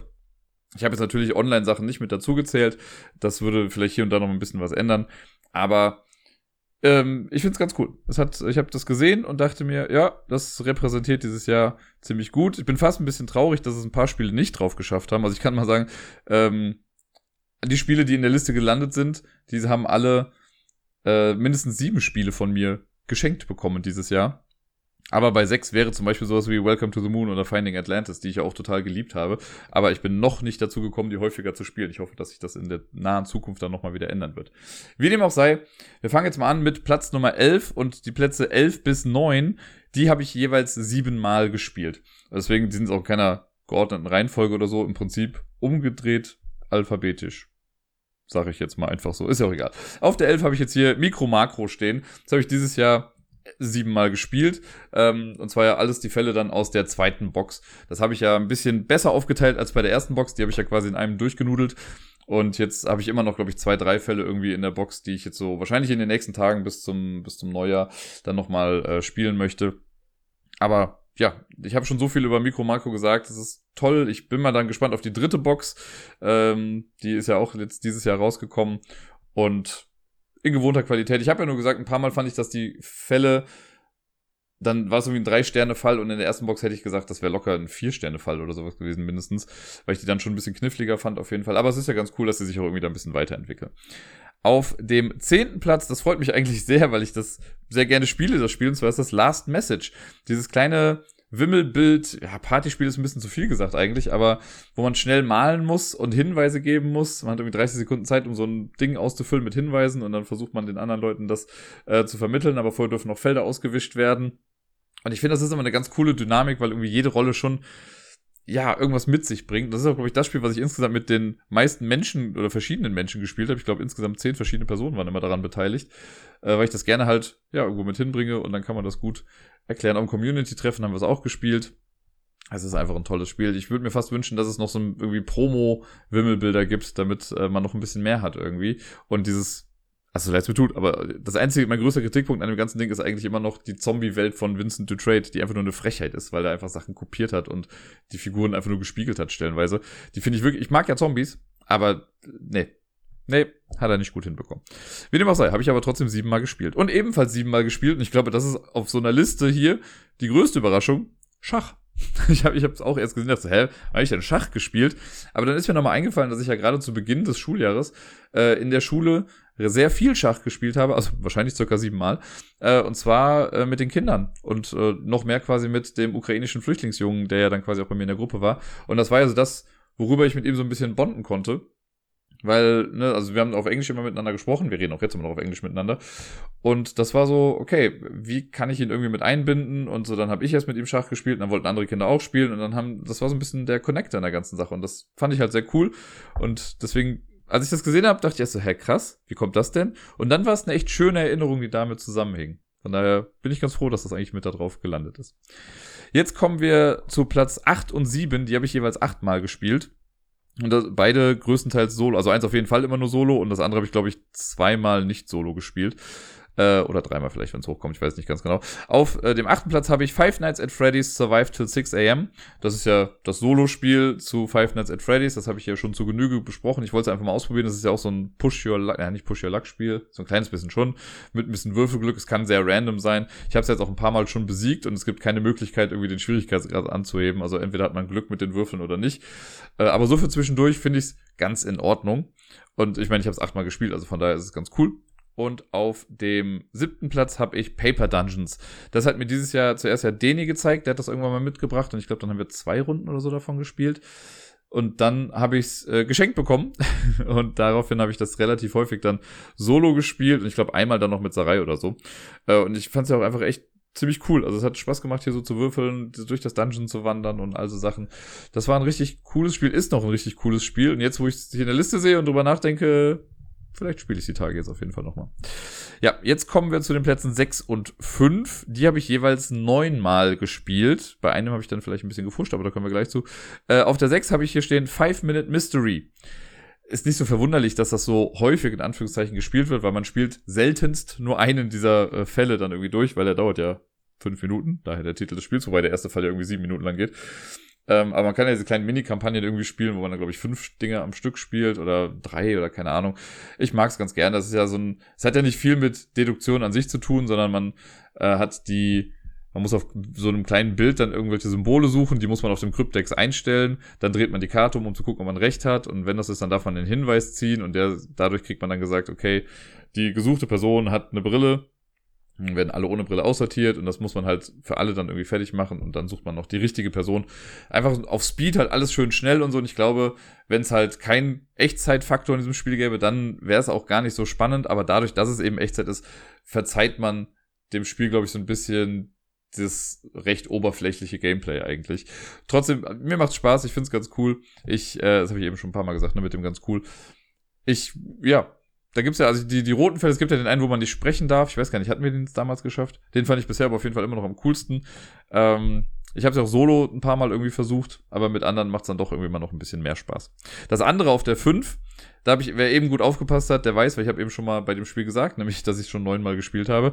Es ist äh, Unlock und das das, wo ich sage, okay, vielleicht habe ich ein bisschen gefuscht, weil das sind ja im Prinzip mehrere verschiedene Unlock-Boxen, die ich individuell gespielt habe, aber Unlock tracke ich in der Tat einfach nur als Unlock in der App hier. Ähm, und wir haben ja dieses Jahr die gesamte Star Wars Box durchgespielt. Wir haben die äh, Game Adventures durchgespielt und dann haben wir noch ein paar, die noch so rumlagen, gespielt. Also ich glaube, den, äh, was war das, der Zauberer von Oz, den haben wir gespielt. Und noch irgendwas. Also ich hatte, glaube ich, noch einen Insert Coin. Ich glaube, den hatte ich noch. Ich weiß aber nicht mehr, was der letzte war, den wir da noch gespielt haben. Ich meine, da war noch ein anderer Unlock-Fall, den wir auch noch hatten. Äh, insgesamt auf jeden Fall neunmal. Und es ist ja, habe ich aber eben schon viel über Unlock gesagt. Es ist einfach eine sehr coole Reihe und allein durch die letzte Box mit dem Pandemiefall hat sie sich nochmal ganz krass nach oben in mein Herz erobert und äh, ich hoffe, dass da noch eine ganze Menge Neues zu rauskommt. Und es gibt auch noch eine ganze Menge Boxen, die ich selber noch nicht gespielt habe. Also ich glaube, ganz vier, fünf Boxen habe ich noch gar nicht gemacht. Also da ist noch eine whole new world, die ich da noch entdecken kann. Jetzt kommen wir zu Platz vier. Platz vier habe ich insgesamt zehnmal gespielt, was ich auch schon krass finde. Ich habe es ich glaube, vier, fünf Mal solo gespielt und den Rest aber wirklich immer mit anderen Menschen. Und die Rede ist von Keep the Heroes Out. Das hat mir vor der Messe der Tobypsilon mal dann mit auf äh, was Tabletopia, glaube ich, gezeigt. Da haben wir das mit dem Helmut zusammen gespielt. Und äh, ja, das hat's mir dann auch direkt angetan und ich habe es dann auf der Messe gekauft. Was ja, es gab ja dieses kleine Messe-Drama, dass die dann leider bei dem Stand alle Boxen einfach verkauft haben, aber Leute, die es vorbestellt hatten oder schon bezahlt hatten und dann dahingegangen sind, haben dann nichts mehr bekommen, weil die halt einfach schon vorher alles rausgehauen haben. Und ich war halt glücklicherweise in Anführungszeichen ein bisschen früher da und hab mir dann noch eins geholt, als es noch welche gab. Ähm, und da mussten sie halt dann auf eigene Kosten doch mal alles irgendwie neu produzieren und rausschicken. Ja, aber Keep the Heroes Out ist dieses ja Tower Defense Spiel. Wir haben so einen Dungeon, wir spielen die Bösen und wollen die Heroes out halten. Und das ist gar nicht mal so einfach, weil diese Heroes ja, sind einfach eine Pest. Die kommen immer wieder und man wird sie einfach nicht los. Und da gibt's dann so krasse Kettenreaktionen. Und das ist halt das Coole, das sind ja diese geilen, schönen kleinen Miepel von den Monstern, die man da hat. Jeder spielt eine eigene Gattung von Monster und versucht seine eigenen Minions dann so hin und her zu bewegen, dass das halt hilft. Ähm, coole Synergien, die da entstehen können. Und man muss schon echt gut sich absprechen und auch Risiken hier und da mal eingehen ich bin ja selber erst höchstens bis zum zweiten Szenario gekommen. Also das erste habe ich dann ja, ich glaube, jetzt zweimal insgesamt gewonnen oder so und das zweite dann schon wieder nicht mehr. Wenn man Leuten das Spiel neu zeigt, dann spielt man ja immer wieder nur das erste. Das heißt, das habe ich jetzt schon echt häufig auch gespielt. Ich glaube, von den zehnmal dann wahrscheinlich achtmal. Ähm, da steckt noch eine ganze Menge Wiederspielwert irgendwie hinter. Ich habe es gerade an Sarai verliehen, die das bei sich in ihrem Umfeld dann auch nochmal spielen wollte. Äh, ich freue mich aber schon sehr, wenn es wieder zurück ist, weil es mich schon in den Fingern juckt und ich möchte eigentlich nochmal weiter Keep the Heroes Out spielen. Und damit kommen wir in die Top 3, die auch jeweils individuell platziert sind. Auf Platz Nummer 3 habe ich mit 13 Partien dieses Jahr Robo Chaos. Das habe ich ja erst neulich gespielt mit Sarai und Deni, als wir hier einen Spieleabend gemacht haben. Da haben wir noch irgendwie, ich glaube, drei Partien davon dann gespielt. Und die anderen, äh, ich habe zweimal, habe ich glaube ich, solo gemacht und den Rest habe ich dann an, an einem Durchgang im Prinzip mit Sarai gespielt, wo wir uns einmal durch dieses ganze Szenariobuch durchgewurschtelt haben. Wir haben es noch gar nicht komplett durchgespielt. Ich glaube, drei, vier Level sind da noch, die wir noch machen müssten. Aber Robochaos ist ja dieses Roborally trifft the Mind, also wir versuchen kooperativ irgendeinen so kleinen Haushaltsroboter oder so einen Snowboard-Roboter äh, durch eine Gegend zu buxieren und Sachen einzusammeln und dann wieder zurückzukommen, aber man darf sich halt nicht absprechen, sondern legt einfach nur Karten hin und hofft das Beste. Das ist stellenweise einfach sehr, sehr lustig, vor allen Dingen, weil obwohl es kooperativ ist, ja trotzdem jeder so seine Karten als erstes spielen möchte, weil kommt mir bloß nicht in die Quere mit euren Kack-Sachen und bringt nicht das ganze Programm durcheinander. Und manchmal liegen da tausend Karten und am Ende sieht wieder alles genauso aus wie vorher, obwohl, also es hat einfach nichts gebracht, diese eine Runde. Sehr cooles Spiel, sehr spaßig und äh, ja, es hat, ja, wie ich, ich zitiere es immer wieder gerne, aber dieses, das T in Robochaos steht für Teamwork. Auf Platz Nummer zwei und ich muss sagen, es hat mich ein bisschen gewundert, dass das Spiel gar nicht auf der eins ist weil es gibt ja ein Spiel, und auch, das kann ich direkt sagen, das ist ja mein Jahreshighlight im Prinzip gewesen, äh, Decorum. Decorum ist auf der 2 mit 14 Partien, 14 gespielte Runden davon. Das haben ja Sarah und ich auf der Messe angefangen zu spielen. Da haben wir schon irgendwie fünf Szenarien gemacht. Dann habe ich es nochmal mitgehabt, als wir in, ähm, in Frankfurt gespielt hatten. Da haben wir nochmal fünf Szenarien gespielt. Und in Köln haben wir nochmal wieder vier gemacht. Und jetzt sind wir noch bis zum Ende der Box, haben wir jetzt noch ein kleines bisschen. Äh, man kriegt ja immer so ein bisschen neuen Kram mit dazu und die Kampagne endet dann halt. Es soll ja dann auch irgendwann noch eine App geben, die dann noch zufällige Sachen äh, generiert. Da bin ich auch schon sehr gespannt drauf. Aber oh mein Gott, wie lustig ist dieses Spiel bitte gewesen. Gerade für ein paar oder auch für zwei Leute. Das ist einfach alles so so ein bisschen relatable, so redet doch einfach miteinander, ne? weil man ändert ja was, also man versucht zusammen Haus einzurichten und ich habe meine Wünsche, du hast deine Wünsche, aber wir teilen uns diese Wünsche halt nicht mit, sondern stellen einfach Shit von A nach B und hoffen, dass es der anderen Person gefällt und dann stellst du halt eine Lampe irgendwie ins Wohnzimmer und dann kriegst du nur zu hören, ja, nee, ist scheiße. Dann stellst du die gleiche Lampe in die Badewanne und dann heißt es, ja, finde ich ganz cool. Und dann muss man halt rausfinden, das ist halt ein Deduktionsspiel, da muss man rausfinden, was will, was ist denn, was, was ist bei dir kaputt? So, das fragt man sich dann die meiste Zeit. Und dann kommen halt manchmal noch so Zusatzinhalte mit dazu, die dann auch noch mal ein bisschen Abwechslung reinbringen. Aber was wir da auch schon gelacht haben und wie, also was für Kopfnüsse das auch stellenweise waren, grandios. Es hat ein sehr simples Grafikdesign, aber das stört mich absolut nicht hier. Decorum ist wirklich mein Highlight in 2022 gewesen und ich freue mich schon sehr darauf, noch die letzten Fälle da zu spielen. Man kann es ja auch mit drei oder vier Leuten noch spielen. Mal gucken, ob wir das auch irgendwann noch mal hinbekommen. Ich kann mir das auch sehr lustig vorstellen. Decorum ist grandios. Und trotzdem gab es ein Spiel, das wir noch häufiger, oder was ich noch häufiger gespielt habe. Als ich dann gesehen habe, dachte ich mir so, ah ja, okay, stimmt. Denn ich habe das Spiel, ich glaube, zwölfmal mit Sarai gespielt und ich habe es sechsmal alleine auch gespielt. Äh, das Ganze ist nämlich im Prinzip ein Kampagnenspiel. Davon gibt's auch schon eine Legacy-Variante. Und das ist jetzt dann daraus noch gekommen. Es ist das My City Roll and Ride. Halt ein relativ kleines Spiel, aber ich weiß, ich habe ja solo dann die erste Hälfte der Kampagne gespielt. Man hat dann immer so drei äh, Dreierblöcke quasi. Und ich habe die ersten sechs Kapitel dann halt gemacht. Und als Sarai dann da war, haben wir auch innerhalb von einem Tag, glaube ich, einfach die ganze Kampagne einmal durchgenudelt. Äh, deswegen sind wir dann auf zwölf Spiele dann da auch gekommen. Und ich mag ja My City, das ist ein cooles Spiel, das habe ich erst neulich auch nochmal mit Sarai dann online äh, komplett einmal durchgespielt. Und jetzt, äh, genau, als das Roll and Ride rauskam, ich fand das ja ziemlich genial, dieses Würfelsystem, dass du dir die Polyomino-Teile ähm, quasi auswürfelst und dann kann es halt auch mal sein, dass du mehrfach das gleiche dann irgendwie hast. Und es war mal ziemlich clever und es macht Spaß, die Sachen dann schnell einzutragen. Also irgendwie so das gleich, die haben es gut hinbekommen, das Spielgefühl von My City als Roll and Ride irgendwie darzustellen. Ich bin mal sehr gespannt, es soll jetzt dann noch dieses My Island irgendwie rauskommen, was ja quasi My City nur mit Hexfeldern dann ist. Mal gucken, wie das dann so wird. Aber ja, ich äh, bin eigentlich ganz happy damit. Also klar, vom Gefühl her, weil ich auch sage, es ist mein Highlight, wäre es cool gewesen, wenn Decorum auch hier auf Platz 1 gewesen wäre. Aber mit My City, dem Roll and Ride, habe ich auch einfach eine Menge Spaß gehabt. Das ist ein solides, gutes Roll and Ride Spiel. Und äh, das wird auch nicht das letzte Mal gewesen sein, dass ich das gespielt habe. Also ich werde bestimmt nochmal die Kampagne, wenn nochmal alleine durchspielen oder da weitermachen, wo ich aufgehört habe. Das wird noch ein paar Mal hier irgendwie auf dem Tisch landen. Und das waren die elf Spiele, die ich am häufigsten in diesem Jahr gespielt habe. Da war eine ganze Menge Schönes dabei. Ich habe auch erst überlegt, ob ich noch sowas mache wie eine Flop-Liste oder so. Es gab natürlich auch Spiele, die mir nicht so gut gefallen haben. Aber versuchen wir das Ganze doch einfach mal positiv zu halten und besinnen uns äh, auf die tollen Spiele. Ansonsten, ich packe das nochmal hier mit rein. Ich habe nochmal geguckt. Ich habe dieses Jahr auch endlich wieder ein bisschen mehr gespielt. Äh, man kann ja hier bei der BG Stats App auch immer gucken, wie viele verschiedene Spiele es waren und wie viele Spielerunden. Äh, ich glaube, mein Highlight oder die, die meisten Spielerunden, das war im Jahre 2016. Da habe ich 949 Spielpartien gehabt. Ähm, und dann wurde es sukzessive immer ein bisschen weniger gefühlt. Logischerweise, dann kam auch die Pandemie. Das war dann letztes Jahr, was auf dem Tief stand, mit nur in Anführungszeichen 389. Ähm, dieses Jahr sind es bis jetzt 489 verschiedene Spiele oder Spielrunden gewesen in 260 verschiedenen Spielen. Das finde ich halt auch mal krass, dass es halt, dass ich 260 Spiele wirklich gespielt habe dieses Jahr. Ähm, ja, und insgesamt, also ich schreibe ja immer so grob auch die Zeit mit dazu auf. Hier steht ungefähr 261 Stunden. Ich habe einen H-Index von 8 erreicht in diesem Jahr. Und äh, ja, ich glaube, ich muss nicht erwähnen, mit wem ich dieses Jahr am häufigsten gespielt habe. Das äh, kann man sich, glaube ich, anhand der ganzen Berichte in diesem Jahr selbst irgendwie ausrechnen. Und ich bin sehr glücklich darüber. Ja, es war auf jeden Fall spielerisch wieder ein sehr cooles Jahr und ich hoffe, dass es weiterhin bergauf geht damit.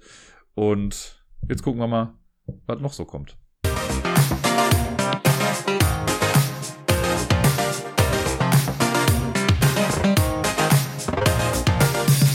Und sonst so. Bevor ich nochmal so ein bisschen das Jahr Revue passieren lasse, keine Sorge, das wird jetzt kein stundenlanger Jahresrückblick, äh, aber nochmal so ein bisschen was, was einfach auch letzte Woche noch geschehen ist. Ich hatte ja letzte Woche Montag äh, nochmal das Quiz, das war das Weihnachtsquiz, da habe ich mich auch schon sehr drauf gefreut. Es waren in der Tat dann auch 50 Fragen, die sich komplett irgendwie auf irgendeine Art und Weise um Weihnachten gedreht haben. Äh, ist auch soweit ganz gut angekommen. Die Bilderrunde, das waren einfach Prominente in einem Weihnachtsmann-Outfit. Und äh, die Musikrunde, da war ich ja besonders äh, froh drüber. Die habe ich beim letzten Mal, glaube ich, nur so ein bisschen angedeutet. Äh, oder zumindest gesagt, dass ich es sehr spaßig fand. Mein ursprünglicher Gedanke war nämlich eigentlich, okay, ich schnapp mir eine Blockflöte und sing, also spiele einfach crappy Pop-Songs irgendwie dann auf der Bühne und die Leute müssen raten, was es ist, weil wer kennt es nicht, wenn man irgendwie Weihnachten feiert und ähm, irgendwelche Kinder dann grauenhaft irgendwas auf ihren Instrumenten dann irgendwie zum Besten geben. Das Problem ist nur, A, ich habe gar keine Blockflöte und B, ich kann keine Blockflöte spielen. Das heißt, ich hätte mir in kürzester Zeit, also ich glaube, das wäre das geringste Problem gewesen, mir eine Blockflöte zu organisieren irgendwo. Ich hätte es aber halt auch noch lernen müssen. Und diese ganzen, also das wäre, hätte ich in der Zeit nicht mehr so ganz hinbekommen. Und ich habe mich dann dazu entschieden, äh, die Shitty Flute äh, zu benutzen. Das ist so ein YouTube-Channel, wo Lieder einfach wirklich sehr grottenschlecht mit Flöte und manchmal auch anderen äh, Instrumenten wie Kasus oder so gespielt werden. Und das haben wir dann es war sehr lustig. Es hat sehr viel Spaß gebracht an diesem Pub. Und es war sehr süß, weil ich von ein paar Teams äh, auch Weihnachtsgeschenke bekommen habe. Ich habe in der Woche davor auch schon gesagt, so für mich ist das größte Weihnachtsgeschenk, wenn ihr euch eigene fucking Stifte mitbringt, weil die immer dauernd unseren Stiftvorrat leer machen. Äh, ein paar Teams kamen dann auch und haben dann auch Stifte mitgebracht und ich habe auch Stifte geschenkt bekommen. Dann habe ich äh, von der Elvira, die auch beim Community-Treffen war, die hat mir Schokolade geschenkt, was auch sehr süß war. Dann habe ich von einem anderen Team, das auch schon seit Jahren mit dahin kommt äh, und mit denen ich mich auch hin und wieder mal privat treffe, von denen habe ich einen Weihnachtsstollen bekommen, so ein Riesenäumel an Weihnachtsstollen. Äh, genau, den habe ich bekommen. Dann so noch irgendwie Schokolade. Das war schon, war schon cool, war süß und irgendwie sehr wohlwollend, das Ganze. Und ja, jetzt ist erstmal Pause. Also morgen an dem, nee, doch, morgen ist Montag, genau, zweiter Weihnachtsfeiertag. Äh, da findet kein Quiz statt. Am 2. Januar ist dann wieder eins, das mache ich dann auch wieder. Jetzt habe ich also eine Woche Zeit, um das dann auch vorzubereiten. Ähm, ich habe schon ein paar Ideen, was ich da mache, aber ich freue mich da schon sehr drauf. Und irgendwie ist es ganz cool, dass das so eine nette kleine ja, Community irgendwie geworden ist, wo man sich hier und da auch einfach ganz gut kennt. Äh, weil einige von denen, ja, wie lange, ich habe das letzte Mal geguckt, wie lange gehe ich jetzt ins Jameson? Seit 10 bis 12 Jahren irgendwie und das Quiz moderiere ich seit 2013, glaube ich, oder 2014 ungefähr. Also schon eine ganze, eine lange Zeit und ja, man lernt ein paar Leute halt kennen. Ich habe noch gerade erst am Freitag noch die äh, Unterhaltung gehabt, dass es nur noch eine Mitarbeiterin im Jamesons gibt, die länger da ist als ich. Alle anderen sind nach mir gekommen. Also es ist schon auch fast ein bisschen traurig. Naja. Äh, ansonsten mit Miepel die Woche war noch ganz äh, süß. Ich hatte ja schon angekündigt, dass sie ja dann am, also am Mittwoch habe ich sie das letzte Mal gesehen. Am Donnerstag ist sie dann nämlich mit Gerda nach Lettland geflogen und da sind sie jetzt komplett über die Weihnachtsfeiertage und auch über Silvester. Die kommen dann erst Ende der Ferien dann wieder zurück. Was natürlich schon schwierig für mich ist und ich war auch schon traurig, als ich ihr dann quasi final für dieses Jahr dann Tschüss gesagt habe und sie nochmal ganz doll gedrückt habe. Es war auch ganz süß, weil sie dann selber, also wir drücken uns in der Regel dann immer einmal und dann ist auch gut, aber sie kam selber nochmal angelaufen und wollte auch nochmal drücken. Äh, und ansonsten haben wir einfach, ja, einen gemütlichen, also an dem, von Dienstag auf Mittwoch war sie bei mir und dann waren wir noch im Halligalli zum letzten Mal, da hatte sie echt viel Spaß und dann sind wir nach Hause gegangen und haben hier noch ähm, Pizza, nee, Pizza haben wir am Wochenende davor gemacht, war das, ne? Ich weiß, ich bringe schon durcheinander. Aber wir haben auf jeden Fall äh, viel gekuschelt, uns schön gemütlich gemacht und dann am Ende wollte sie, dass ich auch noch Weihnachtslieder irgendwie vorsinge und dabei ist sie dann noch eingeschlafen. Also es war einfach ein perfekter letzter Abend mit Miepel. Äh, und am Mittwoch war es dann so, dass ich sie dann noch zusammen mit Sarai dann aus dem Kindergarten noch abgeholt habe. Äh, da sind wir dann noch zusammen quasi gemütlich nach Hause spaziert. Da habe ich sie dann noch bei Gerda dann abgegeben.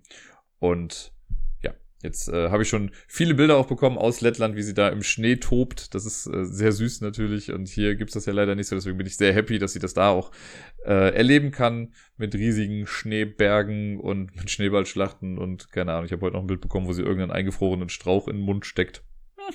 Mal gucken, was da so bei rauskommt. Aber ja. Aber ich vermisse sie natürlich schon sehr. Es war jetzt schon ein bisschen ungewohnt, äh, dass sie jetzt die Tage nicht da war. Aber da komme ich gleich nochmal zu. Äh, jetzt habe ich eben, das ist ein fließender Übergang. Ne? Sarai war dann nämlich von Mittwoch auf Donnerstag hier. Äh, das war auch ganz gut. Konnte so ein kleines bisschen auffangen, dass ich dann auch traurig war natürlich, dass Miepel dann jetzt erstmal äh, fort ist. Und wir haben dann, habt ihr eben mitbekommen, sehr viel gespielt in der Zeit und haben unsere eigene kleine Bescherung auch gemacht. Und da war ja unter anderem auch Aleph 0 mit dabei. Und es war einfach sehr, sehr schön, äh, dass wir das so noch vorab irgendwie hinbekommen haben. Und äh, ja, generell, auch wenn es jetzt nur quasi eine Nacht war und als ich dann am nächsten Tag zur Arbeit gegangen bin, ist sie dann noch wieder zurück nach Hause gefahren. Das war alles sehr, sehr schön. Und äh, ja, ich habe letzte Woche äh, vergessen, was zu erzählen übrigens. Und zwar, vielleicht haben das einige bei euch auch schon mitbekommen auf Twitter oder sonst wo. Aber lustigerweise, ich bin ja dieses Jahr ein paar Mal dann in Frankfurt gewesen, um dann mit Sarai da zu spielen. Und wir haben uns dann, ich glaube dreimal war es, haben wir uns in einem Restaurant getroffen, das wohl auch unter Brettspielenden so ein bisschen bekannt war. Das Albatros hieß das. Und das war mal ganz nett, war eine coole Location. Und jetzt wurde bekannt gegeben, dass äh, das Place ein bald gegründetes äh, oder bald zu gründendes Spielecafé sich da eingenistet hat. Also die, das wären quasi die Nachmieter vom Albatros. Und das äh, finde ich irgendwie ist ein netter Zufall, weil ich weiß noch, dass ich mit Sarai dann hier saß und wir haben ähm, die hat dann irgendwie bei Twitter was geguckt und meinte, ah, die vom Place haben jetzt eine Ortschaft gefunden. Und dann meinte ich so, boah, das ist aber dann schade, dann verlieren wir ja das, also können wir gar nicht mehr ins Albatros gehen, sondern werden ja wahrscheinlich da immer hingehen. Und dann meinte sie, ja, muss dir keine Gedanken machen, es ist das Albatros. Also einfach irgendwie witziger Zufall, dass sie genau jetzt die Location haben, wo wir ohnehin schon immer spielen waren. Ähm, und die haben jetzt auf Start Next eine Kampagne, könnt einfach mal gucken, ich glaube startnext.com slash place, also P-L-A-Y-C-E. Und ich hätte, also ich hätte mich jetzt auch gefreut, noch mal ein bisschen Werbung dafür zu machen und zu sagen, so komm, schmeißt euer Geld da hinten rein, äh, damit die ihr Funding-Goal erreichen. Aber die haben es die Woche schon erreicht. Also die wollten irgendwie 15.000 haben und da sind sie jetzt schon ein bisschen drüber. Äh, deswegen freut mich das total für die, was nicht heißen soll, dass ihr nicht trotzdem irgendwie Geld dalassen könnt, weil ich finde, Spielecafés gibt's noch nicht genug auf dieser Welt, vor allen Dingen nicht in Deutschland. Äh, das ist ja auch nach wie vor noch mein, kann ich mal sagen, ich weiß gar nicht, ob ich das jemals großartig erzählt habe, aber es ist ja mein großer Traum, in Köln so ein Brettspielcafé aufzumachen, weil es das einfach de facto noch nicht gibt. Und hätte ich die finanziellen Mittel, hätte ich es auch schon lange gemacht, aber es ist halt alles nicht ganz so einfach. Ähm, Genau, aber die haben es jetzt geschafft. Die haben jetzt ihr, ihr Funding Goal erreicht. Das heißt, irgendwann bald wird es in Frankfurt dann auch eine Spiele-Location geben. Und äh, die haben ganz nette Rewards sich auch irgendwie ausgedacht. Also man kann dann irgendwie Spielepate werden und dann kommt so eine Plakette in ein Spiel rein. Und ähm, es gibt auch eine Videospielecke. Und hasse alles nicht gesehen. Also guckt euch das alles mal an, vielleicht ne, die startnext.com slash place oder googelt einfach startnext und place das sollte auch reichen. Vielleicht erinnere ich mich noch dran und packe den Link auch noch in die Show Notes. Aber äh, hat mich auf jeden Fall sehr, sehr für die gefreut, weil ich ja selber ja so ein bisschen mitfieber bei sowas und ähm, mir das so ein bisschen Hoffnung gibt, dass sowas funktionieren kann. Ja, und was habe ich sonst noch so gemacht die Woche? Ich glaube, spielerisch war es das jetzt schon fast so ein bisschen. Ähm, ich, wobei, ich habe mit einer Sache sehr rumgespielt die Woche, nicht das, was ihr jetzt denkt, sondern äh, vielleicht habt ihr das mitbekommen, in den letzten Tagen und Wochen wurde ja immer mal über so künstliche Intelligenzen und sowas gesprochen und es gab jetzt so einen Chatbot, der immer mehr ins Lampenlicht, Lampenlicht, wer ist das? Ins Scheinwerferlicht gerückt ist, so rum ist richtig. Äh, und zwar dieser Chat GPT. Und mit dem habe ich mich jetzt mal die Woche auch ein bisschen befasst und ich kann nur sagen, das ist unfassbar lustig, dieses Tool. Und auch ein bisschen krass. Also, das ist halt, man kennt ja so Chatbots, mit denen man einfach ein bisschen belangloses Zeug hin und her schreiben kann quasi und dann reagieren die auf irgendwelche Keywords und dann ist dann gut. Aber das Ding ist halt schon echt heftig. Ich habe so ein paar simple Sachen gemacht. Erstmal wirklich einfach nur geschrieben, um zu gucken, was kommt so als Antwort. Und dann kannst du auch sowas machen wie, okay, erstelle mir ein Text-Adventure im Harry Potter-Universum. Ich habe zehn Leben und muss gegen Monster kämpfen oder so. Und dann fängt er an loszuschreiben, so ohne großartig drüber nachzudenken. So, ja, okay, du bist neben dem Universum, so, dir steht jetzt ein was weiß ich, eine böse Alraune gegenüber, was willst du machen? So, dann kannst du halt das da reinschreiben, sagt, ja, sie greift dich an, du verlierst Punkte, bla bla bla. Das funktioniert. Das ist ganz cool. Das ist nicht immer so super kohärent, aber an sich funktioniert das Ganze. Ähm, ich habe auch schon versucht, dann mit dem Ding Schnick, Schnack, Schnuck zu spielen und Schiffe versenken und Tic-Tac-Toe. Tic-Tac-Toe war einfach das lustigste ever. Da merkt man, dass wir, dass sie noch nicht ganz so weit ist, die künstliche Intelligenz. Weil bei Tic-Tac-Toe war es dann so, ich habe gesagt, okay, lass uns äh, Tic-Tac-Toe spielen und äh, gut ist. Sondern okay, hier ist das Feld, zeigt dann noch die Nummern, es gibt Felder von 1 bis 9. Du fängst an, setzt dein erstes Kreuz, wo willst du es reinsetzen? Dann ich, okay, auf die 5. So, und dann, äh, okay, ich bin das O, dann setzt er irgendwo rein und dann war das zweimal so, dass ich, äh, also er hat irgendwas gemacht und ich hätte im nächsten Zug gewonnen und dann sagt er aber einfach so, ja, ich habe jetzt gewonnen, ich habe drei in einer Reihe. Und dann habe ich so geschrieben, nein, hast du nicht. Ne? Ich habe, ich könnte beim nächsten jetzt, wenn ich da reinsetze, könnte ich gewinnen. Du hast noch nicht gewonnen. Dann kommt so, ah, stimmt, sorry, äh, du hast recht, äh, werde ich mir merken oder sonst irgendwas. Dann okay, lass nochmal spielen. Gleiches Spiel nochmal. Und dann weißt du, beim dritten Mal habe ich dann so die ganzen Kombinationen aufgeschrieben, weil das ist ja eine AI, die lernt ja auch. Habe ich gesagt, okay, bei den Kombinationen 1, 2, 3, 4, 5, 6, 7, 8, 9 oder 1, 4, 7, 2, 5, 8 und 3, 6, 9 oder die Diagonalen halt, das ist ein Sieg, wenn man da dreimal das gleiche drin hat. Okay, alles klar, Chef, lass uns nochmal spielen. Wir spielen also wieder los und dann gewinne ich und dann sagst du, oh, schade, unentschieden. Willst du mich eigentlich verarschen? Also, es ist alles noch ziemlich weit davon weg. Äh, aber man kann das auch für sinnvolle Sachen benutzen. Also, was ich jetzt mal aus Spaß gemacht habe, ich habe ja echt nicht viel Ahnung von Programmieren. Ich generell sage ich mal, das Prinzip verstehe ich und ich habe ja auch, also ein bisschen minimalste Erfahrung habe ich vielleicht, aber seit Ewigkeiten nicht mehr gemacht. Ich müsste mich schon wieder aktiv wirklich einlesen in das Ganze, um irgendwas hinzukriegen irgendwie. Und ähm, dann habe ich jetzt aber mal versucht, dem Ding zu sagen, schreib mir einen Code in Python. Dann habe ich mir Python installiert und habe gesagt, okay, mach mir einen Schnick, Schnack, Schnuck in Python. Okay, alles klar. Und dann gibt dir das Ding den Code aus. Habe ich reinkopiert, hat funktioniert. Dann war aber hier und da hat mir irgendwas nicht gepasst. Dann habe ich geschrieben, okay, kannst du den Code so anpassen, dass wir ein Best of Three spielen. Okay, ne, wieder kam der Code raus, reinkopiert, hat funktioniert. War nicht ganz das, was ich meinte, weil ich ja, okay, Best of Three heißt nicht, dass wir dreimal spielen ähm, oder bis einer drei Punkte hat, sondern dass wir nur höchstens dreimal spielen und wer dann am häufigsten gewinnt, gewinnt eben das Ganze. Ah, okay, alles klar, Code geändert, wieder reinkopiert hat, funktioniert. Dann so, okay, jetzt hätte ich gerne eine grafische Oberfläche, kannst du bitte das mit Buttons machen so. Und das macht er dann auf einmal alles. Das ist richtig cool.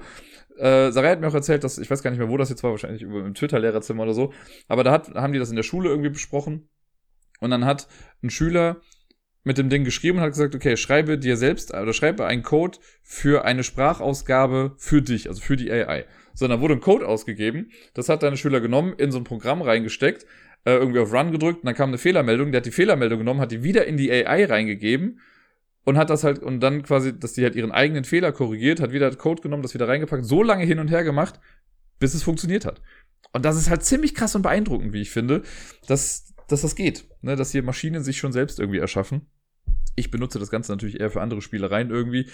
Äh, wie gesagt, jetzt hier für Schnick, Schnack, Schnuck habe ich es gemacht. Ich habe mir für einen also ich wollte mal so gucken, wie man das mit Game Design vielleicht verbinden kann und habe dann gesagt, okay, äh, du hast ein Kartendeck mit so und so vielen Karten, ist es möglich, dies und jenes zu machen? Und dann sagt er auch so, ja, es könnte hiermit klappen und damit klappen. Das ist schon ein powerful Tool und ich habe auch jetzt ein paar Sachen davon gespeichert irgendwie und einfach nur mal, also manchmal ist halt nicht alles ganz rund, ich habe jetzt zum Beispiel äh, das Outro für diese heutige Folge wird euch gleich von der AI vorgetragen. Also nicht von der AI vorgetragen, ich habe das dann, also jetzt geschrieben und ich habe das jetzt einfach durch so einen Text-to-Speech-Converter gejagt. Könnt ihr euch mal anhören, wie die AI sich dann heute aus dieser Folge verabschiedet. Äh, aber das fand ich trotzdem, trotzdem ist es irgendwie spaßig und cool und das sind echt viele Möglichkeiten, die sich mir selber noch gar nicht wahrscheinlich erschlossen haben. Ähm, macht Spaß, kann ich sehr empfehlen, damit ein bisschen rumzunudeln. Ja, ähm, ansonsten ist gar nicht mehr viel. Ich war in der Nacht von, oder am Abend von Freitag auf Samstag, also vor Weihnachten, the night before Christmas, war ich noch im Jamesons äh, ein letztes Mal für dieses Jahr sehr wahrscheinlich. Also ich glaube nicht, dass ich jetzt zwischen den Jahren nochmal hingehen werde. Ich muss auch nicht arbeiten, von daher werde ich es wahrscheinlich komplett ruhig angehen.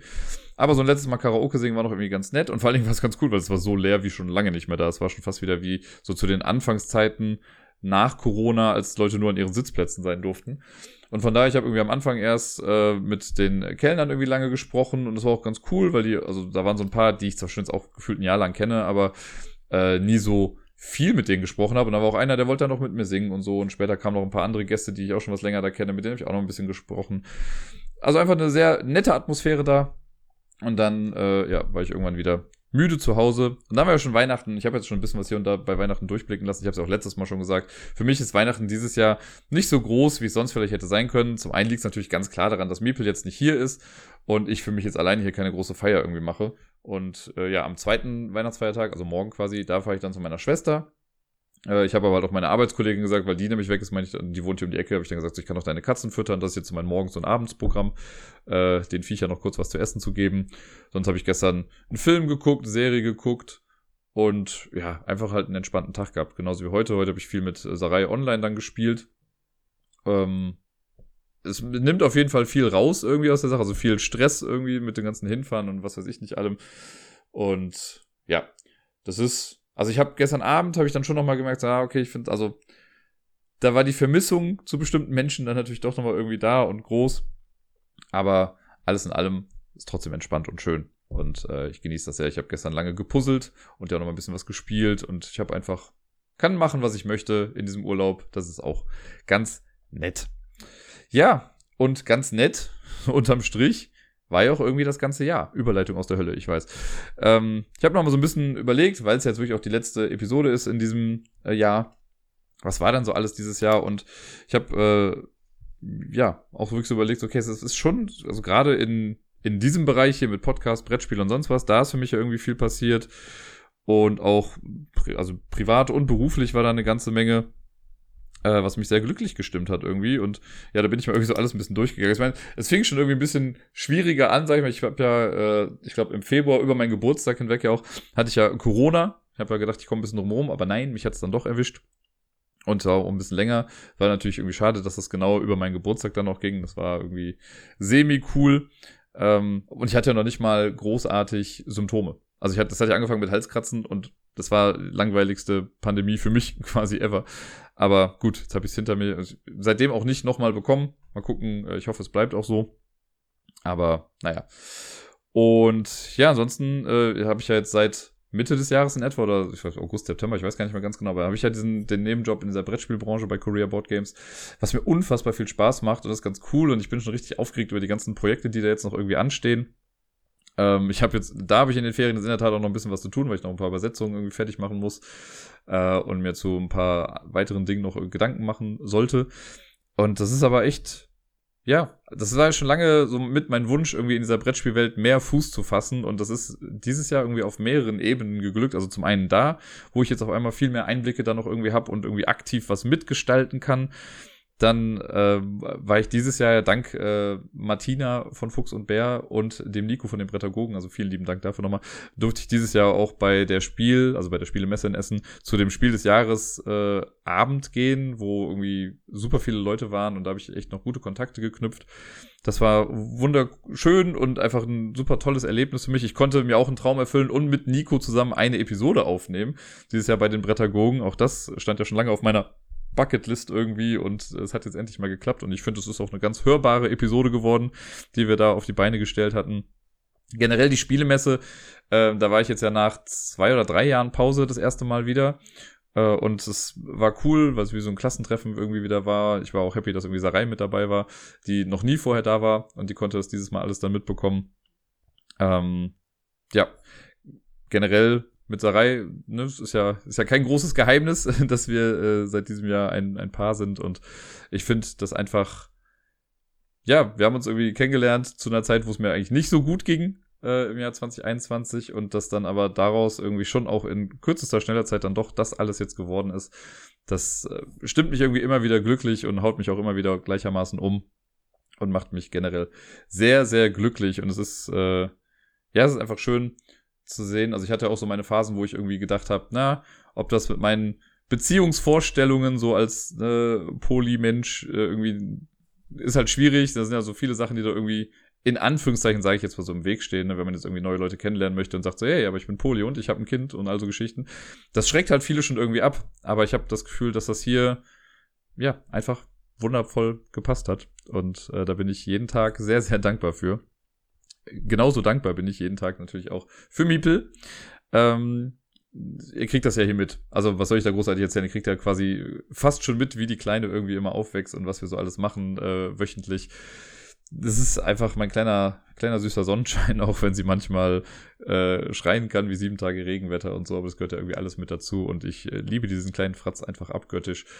Und es ist einfach so viel, was dieses Jahr für sie ja auch neu war. Sie ist jetzt schon in den Kindergarten gekommen und lernt da ganz viel, kriegt irgendwie gefühlt jede Woche ein neues Sprachupdate und haut irgendwelche Sachen raus, wo ich mir denke, ey, wann, wann ist das denn bitte schon alles passiert? Äh, nach wie vor für mich also mit das Highlight, was das anging, war ja jetzt vor ein paar Wochen, als sie dann das erste Mal Hab dich lieb auch gesagt hat.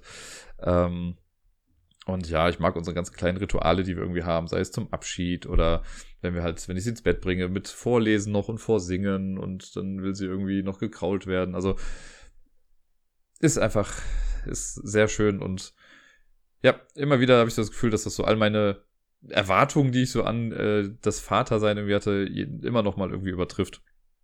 Ja, da bin ich sehr, sehr happy. Und happy war ich auch. mit, ich sollte aufhören mit diesen schrecklichen Überleitungen. Äh, aber dieses Jahr war es auch noch ganz cool, weil wir hatten auch das Community-Treffen. Äh, das war im, wann war das? Im September auch, genau, als ich quasi auch mein Fünfjähriges für den Podcast hatte. Das hat ja der äh, werte Helmut, äh, seines Zeichens mittlerweile ja Community Manager, so habe ich ihn zumindest hier ernannt, äh, der hat das alles irgendwie in die Wege geleitet und gemanagt und organisiert. Also ich kann, glaube ich, gar nicht oft genug sagen, wie dankbar die Community für Helmut ist, weil er da einfach echt viel macht und für alle so die gute Seele des ganzen Dings ist und der, der Kit, der das alles zusammenhält. Äh, und ich persönlich bin ihm einfach sehr dankbar, weil er macht all die Sachen und im Endeffekt steht trotzdem mein Name dann irgendwie da. Es müsste eigentlich Helmuts Community-Treffen sein und nicht das Ablagestapel-Community-Treffen, wenn wir mal ganz ehrlich sind.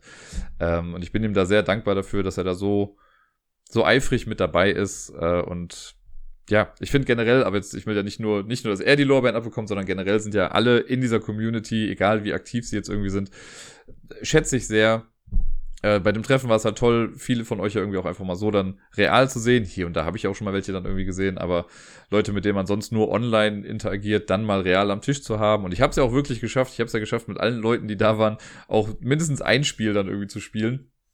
Äh, und wir haben jetzt schon äh, das hat äh, Helmut auf dem Discord bekannt gegeben, hat jetzt auch schon mal angefragt fürs nächste Jahr. Das wird, glaube ich, was war es, 2. oder 3. September machen wir das nächste Community-Treffen wieder. Wäre sehr, sehr cool natürlich, wenn das jetzt wirklich so eine jährliche Sache wird und wir das immer wieder hinbekommen. Äh, da freue ich mich deswegen. Danke dir, Helmut, für alles, was du für mich und den Podcast und die Community tust. Äh, und liebe Community, euch allen auch einfach danke für alles, was ihr so macht. Ähm, und auch danke für das Weihnachtsgeschenk. Ich habe nämlich, das kann ich noch sagen, ich habe von äh, Y, Helmut und von äh, dem Dirk, habe ich, also einem anderen Dirk, wir sind sehr viele Dirks auf diesem Podcast, anscheinend ziehe ich das irgendwie anders durch. Ähm, die haben sie zusammengelegt und haben äh, ein Spiel noch geschenkt, und zwar Tokaido Duo. Vielen, vielen lieben Dank dafür. Das war ja auch ein Spiel, was auf der Wunschliste letztes Mal stand. Das äh, kam, ich glaube, ein Tag oder zwei Tage vor Weihnachten dann an. Ich habe es auch ganz brav erst am 24. dann aufgemacht und mich da sehr drüber gefreut. Also vielen lieben Dank. Ich bin immer wieder ja, erstaunt davon und überwältigt davon, wie viel ihr so gebt. Also, sei es mit Worten oder mit Spaß oder mit Aktionen und was weiß ich nicht allem, oder sei es auch einfach mal sowas, halt wie so Geschenke, die dann irgendwie aus heiterem Himmel kommen, mit denen ich ja absolut nicht rechne. Ähm, ich bin unfassbar glücklich in dieser Community. Ich bin glücklich, was ja im Prinzip kann man ja sagen, durch den Podcast dann irgendwie ausgelöst wurde es hat vielleicht damit angefangen, aber es ist mittlerweile weitaus mehr als nur noch das. Es ist nicht, ich bin nicht mehr nur noch jemand, der, äh, weiß ich nicht, vor der Wand sitzt und seinen Rechner anstarrt in eine leere Webcam, wenn ich das hier aufnehme, sondern mittlerweile kenne ich viele von euch und ich weiß, für wen ich das irgendwie mit aufnehme. Und das macht mich glücklich und freut mich hin und wieder zu hören, dass es äh, anderen auch irgendwie gefällt. Deswegen jetzt noch so zum wahrscheinlich nicht letzten Mal. Danke fürs Zuhören. Danke für das ganze vergangene Jahr. Danke für, für alles. Ich kann jetzt, glaube ich, nicht mehr viel weiteres sagen, außer dass ich hoffe, dass ihr auch schöne Feiertage hattet und vielleicht heute auch noch habt, je nachdem, wann ihr das hört. Ich wünsche euch äh, viel Spaß zwischen den Jahren und einen guten Rutsch ins neue Jahr. Bleibt gesund, spielt viel. Wir sehen uns 2023 und bis dann.